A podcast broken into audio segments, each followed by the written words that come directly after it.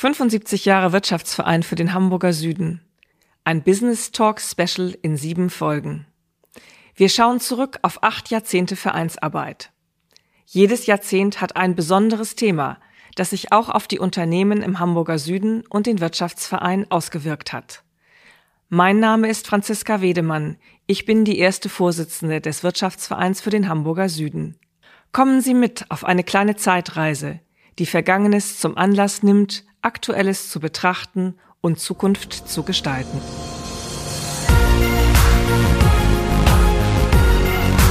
B und P Business Talk. Der Wirtschaftspodcast aus der Metropolregion Hamburg. Präsentiert von Business and People.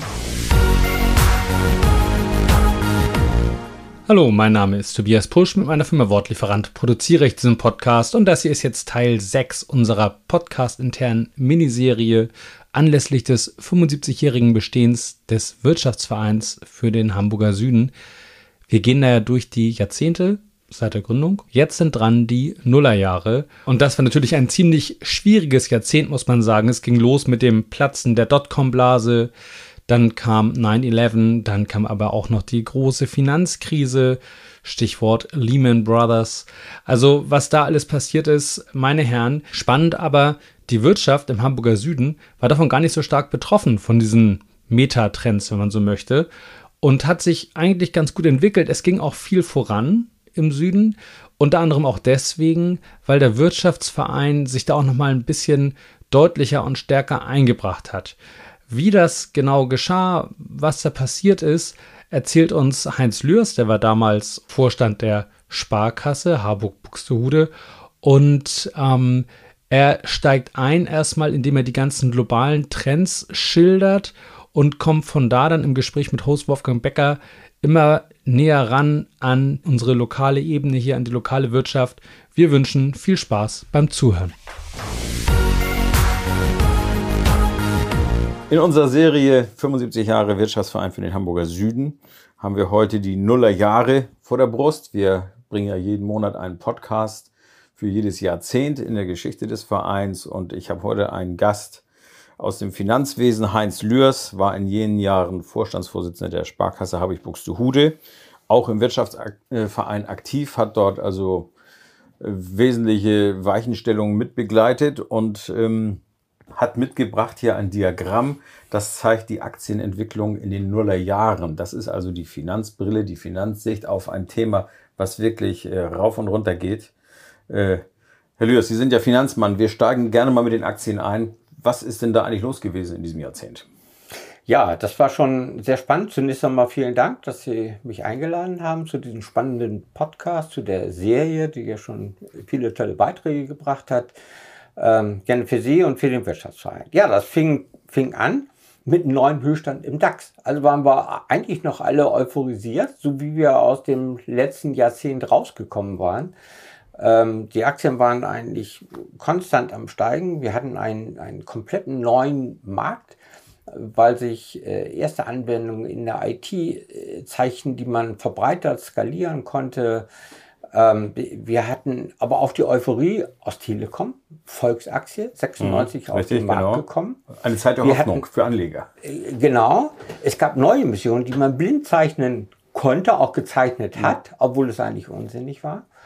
Wir hatten mhm. aber oder aus dieser Zeit heraus eine äh, Übertreibung der Werte, die sich hier bei den Aktien an den neuen Märkten ergeben hat. Weil da waren noch keine Erträge da, da waren kaum Umsätze da. Mhm. Und die, die Werte der Unternehmen gingen in die hunderte Millionen, in, teilweise in die Milliarden Größenordnung. Manfred Krug hatte einiges gemacht. Wir erinnern uns sicherlich noch an, an Infineon. Äh, die Ausgliederung von Siemens. Das, dann sind wir nämlich schon im neuen Jahr 2000. Mhm.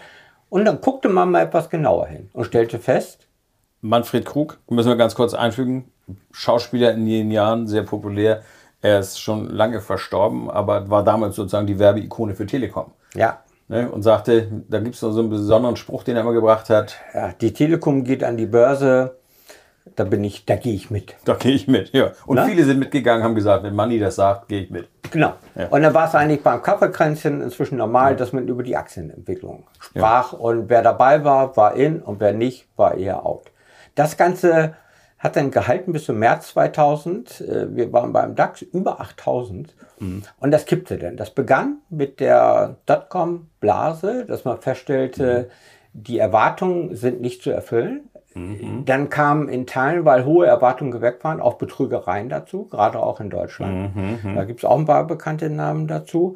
So, und das mischte sich mit einer eher moderaten Wirtschaftsentwicklung, wo dann feststellte, da ist so viel Euphorie im Markt und dann kippte das.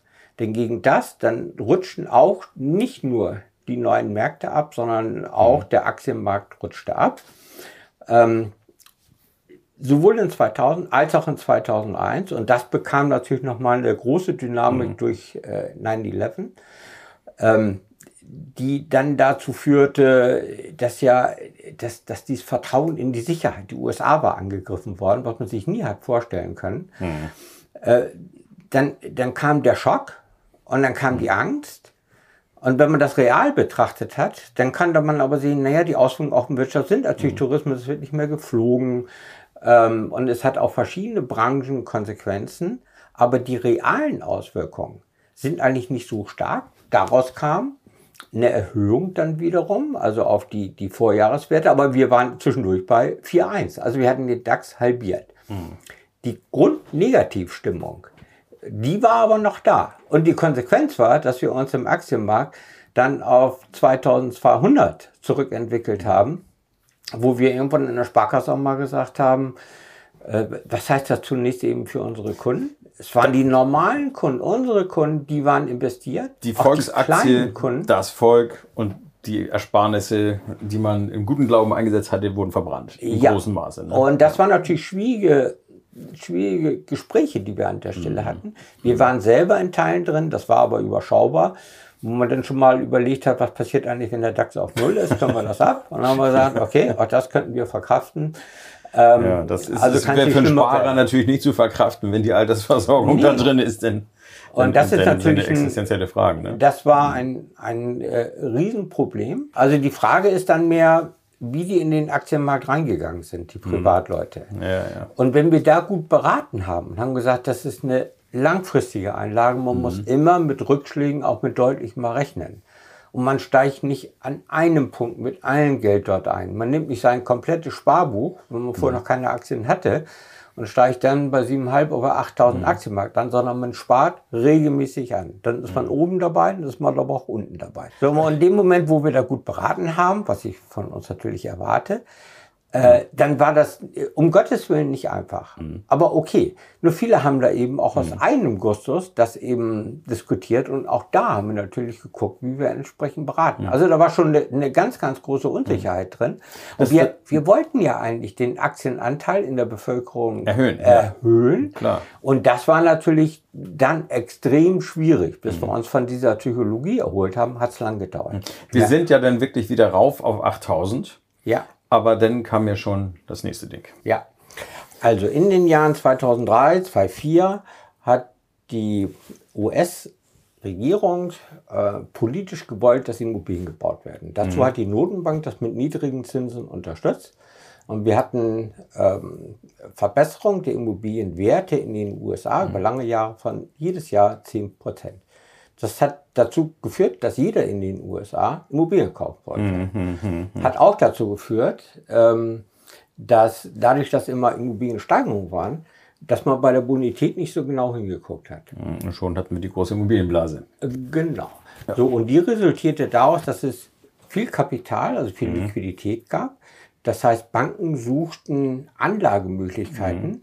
Die haben das aber nicht direkt gemacht über das Hypothekengeschäft. So, um Deutschland, USA zu verstehen, Unterschiede ähm, ist zum einen werden die, werden die äh, Hypotheken da variabel verzinst. Damit entsteht ein Risiko für die Kunden. Ähm, und zum anderen bleibt das nicht in den Büchern der Kreditinstitute, sondern geht in Zweckgesellschaften. Dann wird aus Kredit Wertpapier gemacht. Und dann kommen wir nämlich sehr schnell nach Deutschland. Und die kannst du diese kaufen. Wertpapiere, die kannst du kaufen und die haben die auch gekauft. Und wer die gekauft hat, waren eine IKB, waren auch die Landesbanken. So, und irgendwann Da hatte sich aber ja eigentlich schon so, so, so eine Zeitbombe eingekauft. Ne?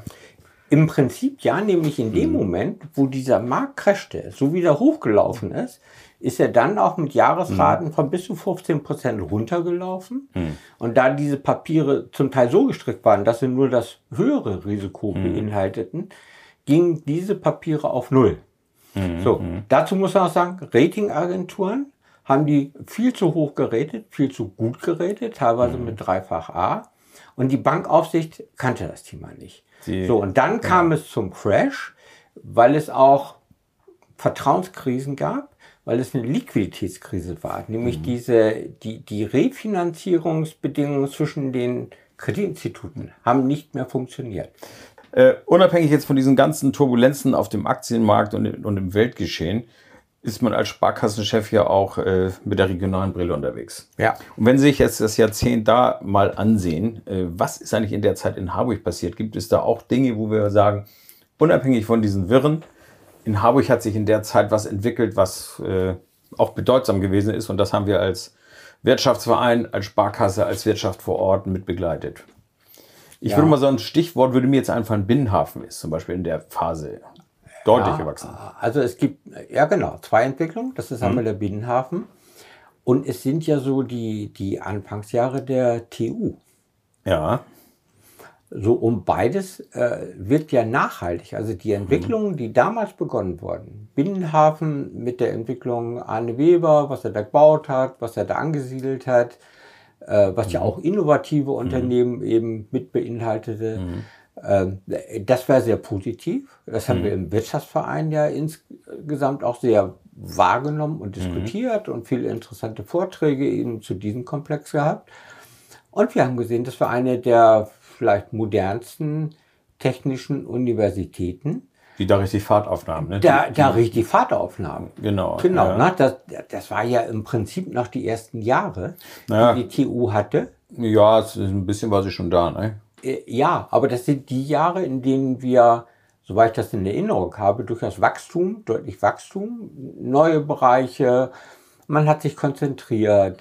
Äh, Da müssten die, die Geburtsstunden der, der Nanotechnologie, wo die ja durchaus gut sind, die, die Verbindung eben zu Airbus, über die Flugzeugindustrie, zur Schifffahrt, wo sich viele konkrete Modernisierungsschritte ja getan haben die ihren äh, Rückhalt auch in der Kooperation, zunehmende Kooperation von äh, der, der TU und der Wirtschaft eben hatten. Und ich habe so eine Erinnerung, dass, dass viele dieser Kooperationen sind in der Zeit entstanden oder auch vertieft worden und auch von Leuten geprägt, die damals eben auch die entsprechende Führungsposition da hatten. Ja, so, so eine TU ist natürlich ein schönes Beispiel, ist ja eigentlich auch ein Start-up irgendwann mal gewesen, fing mal klein an Mhm. und wuchs und wuchs. Und wie das mit dem Start-up ist, irgendwann wenn die Scale-up, das heißt die Wachstumsphase kommt. Genau. Ich musste jetzt den Schritt machen. Das war sicherlich eine Phase, wo die TU auch nochmal richtig Gas gegeben hat Ja. und die Basis gelegt hat für das, was wir heute erleben. Nun sind wir ja Mhm. nochmal wieder zehn Jahre später und merken, jetzt kommt ein richtiger Wachstumsschritt. Das ist eigentlich insgesamt eine gute äh, Entwicklung. Wie weit ähm, hat sich der Binnenhafen eigentlich auf die Harburger Wirtschaftsszene ausgewirkt? Ja, durchaus sehr, sehr positiv. Ne? Denn, Mhm. Also wir haben äh, ja sowohl Büro als aber auch, auch Flächen, in denen produziert wird. Wir haben Mhm. den Strukturwandel hinbekommen, eben aus der alten Hafennutzung in die moderne Nutzung. Mhm. Und es ist eine positive Entwicklung, dass man sich als Stadt eben zunehmend herausgezogen hat und da eben auch auch Platz geschaffen hat für solche Entwicklungen. Na, es war Also auch die Phase, wo man, wo man umgedacht hat und gesagt Genau. hat, nicht mehr Wirtschaft, sondern auch Wohnen wurde da so langsam, wuchs es ja. Heute wissen wir, das ist, da wohnen jetzt diverse Menschen, ne? also Ja. sehr viel entstanden. Ja, darüber kann man aber durchaus ein Stück weit diskutieren. Tut man ja auch bis heute. Richtig? ob man nicht diesen Platz eben für Wirtschaft, für Innovation, für innovative Unternehmen oder Mhm. auch für Industrie.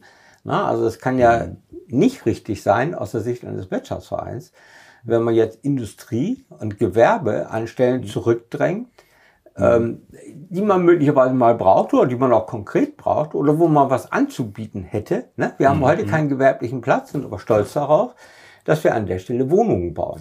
Ja, also da ja. würde ich durchaus strukturell darüber diskutieren wollen. Kann, kann man wirklich, da kann man super drüber diskutieren, weil es nützt natürlich auch nichts, wenn ich tote Viertel hervorzauber, die, wo nachts nichts mehr los ist, wo alle Leute weg sind. Ich muss ja irgendwie Ja. Leben in die Bude kriegen. Ja, wir reden aber über den Hafen und Ja, über, ja, ja. über äh, diese Bereiche dort und nicht über die Innenstadt von Harburg. Ich denke, da könnte man durchaus noch viel mehr Wohnungsbau betreiben, aber da gehört er für Auch mich ein langes Thema, auch aus der Phase schon, bis genau. heute nicht umgesetzt. richtig. Viele Projekte sind in der Zeit irgendwo auch schon mal diskutiert ja, worden. oh, die kenne ich auch alle. Und wir warten bis heute. Nochmal. Und Hm. dafür wäre ich eben Wohnungsbau zu konzentrieren in der Innenstadt und die, Hm. die, die Gewerbeteile da durchaus zu stärken. Hm. Nicht unbedingt das Hafennahe. Das gehört stärker an die Hafen, an die eigentliche Hm. Hafenkante heran. Wa- Waren Sie an der Vision des Wirtschaftsvereins beteiligt? Ja, von 1-0 an Beginn. Von, also die Wo ist ja immer das- fortgeschrieben worden. Ja, wo alles das eben auch, auch Themen waren, die wir ja diskutiert haben. Und äh, ist immer der Wirtschaftsverein hat sich immer sehr, sehr stark gemacht, eben um, um auch Platz für Gewerbe dort eben entsprechend zu halten. Und auf der anderen Seite gesagt, wir brauchen Leuchtturmprojekte, die, die in der Innenstadt entsprechend eine Rolle spielen. Jetzt muss, muss ich mal Landmarks. fragen, denn muss das ungefähr auch die Dekade gewesen sein, wo der Wirtschaftsverein sich tatsächlich viel aktiver eingemischt hat oder Ja. beziehungsweise auch zu Wort gemeldet hat. Die Ja. Vision 2025, 2050 heißt sie, glaube ich, ne? Mhm. Ähm, die hat ja durchaus Maßstäbe gesetzt. Dass ein Verein sich so tief reinbohrt in das, was vor Ort in der Stadt passiert, Mhm. das ist eigentlich schon außergewöhnlich gewesen. Ja, also ein weiteres Beispiel ist ja die, äh, die Situation in der Verkehrslage. So, wo wir uns sehr intensiv ja als ein Teil, das war ja ein sehr umfassendes Programm, gerade die Vision 1.0. Und das hat dort seine Entstehungsgeschichte, hat sich dann in den nächsten Jahren eben entsprechend verfeinert. Wir haben die Strukturen im, im Wirtschaftsverein ja auch nochmal konkretisiert, indem wir gesagt haben, wir brauchen einen Beirat, um dort ganz konkret eben auch Dinge zu vernetzen und zu artikulieren und daraus Arbeitsgruppen zu machen, damit man eben hier das, was dort an Zielstellung für Hamburg erforderlich ist, auch wirklich unterstützt. So, und dazu zählt ja im Übrigen auch wieder die Uni, nämlich die Frage, wie arbeitet Wirtschaft und Uni zusammen? Das ist ja mit der, mit der TUTEC, die ja in denen auch Ganz klar. ihre Wurzeln eben in der Zeit hat oder ihre Förderung eben in der Zeit hat, was ja eher in Richtung äh, gewerbliche, industrielle Ja. äh, Tutec ist noch älter, wir machen jetzt gerade 30 Jahre Tutec, aber die ist natürlich in der Phase mit dem Wachsen der TU auch so richtig auf Touren gekommen. Ist ja logisch. Naja, wir reden hier über das Jahr 2000. Das ist 23 Jahre her. Das Mhm. Ja, heißt, das ist schon lange, ne? So, äh, das, das ist richtig. Verrückt. Aber ähm, also da wäre für mich nicht unbedingt interessant, wann ist das wirklich mal gegründet worden, sondern wann hat das wirklich auch Fahrt aufgenommen. Richtig. Das war natürlich Und das Phase. passt in diese Zeit hinein. Ja, wie komisch, dass das ausgerechnet in ein, also im Finanz, mit dem Finanzblick oder mit der Finanzbrille sieht das ganz anders aus. Mhm. Da ist das ein wirkliches Krisenjahr. Mit der Harburg-Brille sieht das eigentlich gar nicht so schlecht aus. Ähm, nee, wir haben ja auch immer eine eher bessere Entwicklung gehabt als der Rest von Hamburg. Also die, die wirtschaftliche Entwicklung Harburg war eigentlich immer besser als Gesamt Hamburg. Also es war auch die Phase, sag ich mal, wo jetzt unabhängig von politischen Strukturen auch andere Institutionen Verantwortung übernommen haben. Ja. Das finde ich ist eigentlich das Bedeutende für dieses Jahrzehnt. Ja, das Kann man so sagen. Auch bei der Stadt hat sich da ein Umdenken natürlich mitgetan. Ja, dass man sich da noch mehr Die wünscht, Öffnung, ja natürlich. ist eine andere Geschichte. Ich glaube auch, dass, Mhm. dass Harburg einen anderen Stellenwert bekommen hat und diesen Strukturwandel einfach gut Mhm. hingekriegt hat. Und auch das ist mit auf diese Jahre zurückzuführen. Das ist auch ein wunderbares Schlusswort. Herr Lüers, schönen Dank.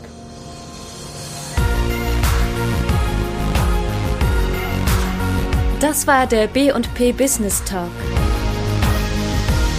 Der Wirtschaftspodcast aus der Metropolregion Hamburg. Präsentiert von Business and People.